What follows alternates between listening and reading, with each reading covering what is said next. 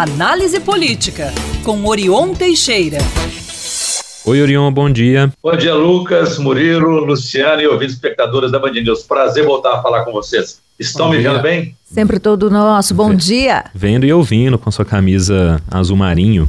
É. Orion, é, os atos fazem de hoje um dia histórico em defesa da democracia em Brasília e em Minas. E há pouco o governador Romeu Zema confirmou que irá em Rapaz. Pois é, um dia histórico, viu, Lucas? Marcando então o ano dos atentados terroristas de 8 de janeiro de 2003, quando eleitores do ex-presidente Jair Bolsonaro tentaram viabilizar o golpe contra o resultado das eleições é, que elegeram Lula e também um ato contra a democracia. Então, o ato de hoje terá nome de Democracia Inabalada e aqui em Minas, de 8 de janeiro, nunca mais.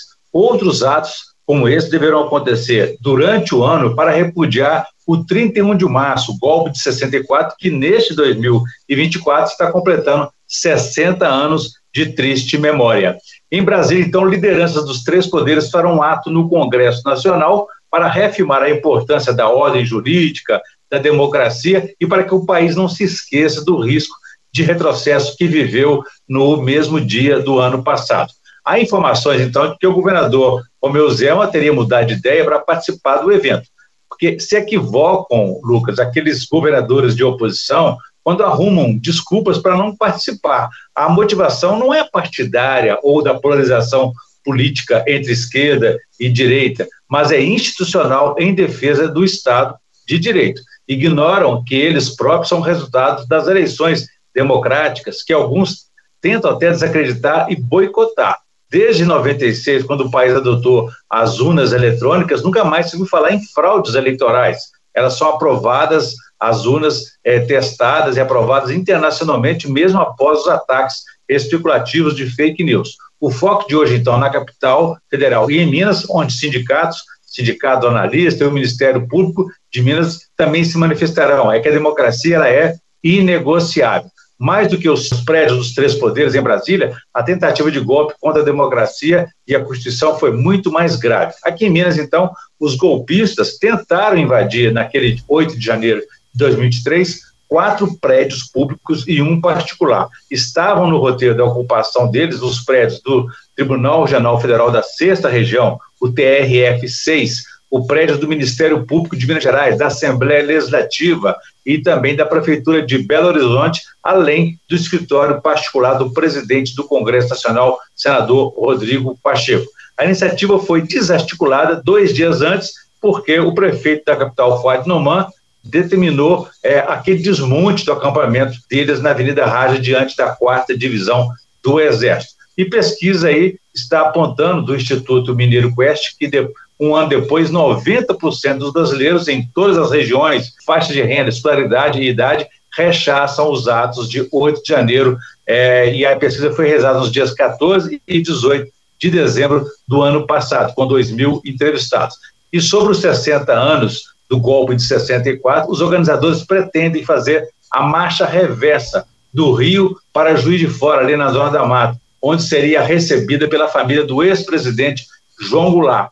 Há seis décadas, como sabemos, tropas militares deixaram a cidade mineira até o Rio de Janeiro, e de onde também promoveram a destituição de João Goulart da presidência da República. Orion, a gente está falando das investigações que ainda não chegaram aos executores, né, os mentores. Tem também a questão dos militares, né, Orion? Pois é, Luciana, as investigações ainda não avançaram sobre os mentores. Hoje, a Polícia Federal deflagrou deflagrou então a 23 fase dessa operação Lesa Pátria, com o objetivo de chegar nos executores, nos financiadores. Nessa hora já se ouvem vozes aí falando que é hora de parar com as investigações em defesa de poderosos anônimos aí, mas as digitais estão por todos os lados. A mesma pesquisa Quest, por exemplo, apontou que 47% acreditam que é, o ex-presidente Bolsonaro teve muita influência, contra 43% que pensam o contrário. Isso já foi maior no ano passado. Há um ano, então, as invasões dos prédios dos três poderes em Brasília abalou muito a relação eh, já fragilizada entre as Forças Armadas e o então recém-possado presidente Lula. Houve amplo apoio dos militares, como se sabe, as mais diversas patentes, né, à reeleição de Jair Bolsonaro.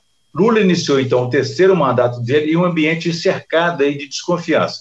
E Lula acertou também quando decidiu não convocar no dia 8 de janeiro ou depois a garantia da lei da ordem, GLO, que é quando as Forças Armadas ah, são acionadas para auxiliar na segurança pública em caso de necessidade. Esse acerto foi tão exitoso porque foi até confirmado agora pelo ministro do STF, Alexandre de Moraes, relator dessas investigações, quando ele denuncia que os golpistas acampados né, diante dos quartéis recebiam treinamento de dentro dos quartéis, palestras para promover essa invasão, quando então o governo convocaria as Forças Armadas para restabelecer a ordem e aí elas consumariam um golpe conforme aí a informação do ministro Alexandre de Moraes. Então, por conta dessa desconfiança, o governo decidiu promover desde então uma desmilitarização do, do, do entorno ali do governo do presidente Lula. Só em janeiro de 2023 foram dispensados dezenas de militares diretamente ligados ao Planalto. Eles ocupavam cargos estratégicos em postos de inteligência,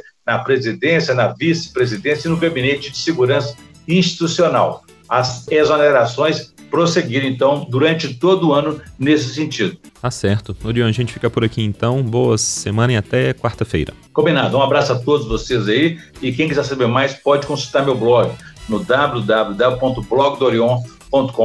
Um abraço a todos, façamos um bom dia. Valeu para nós.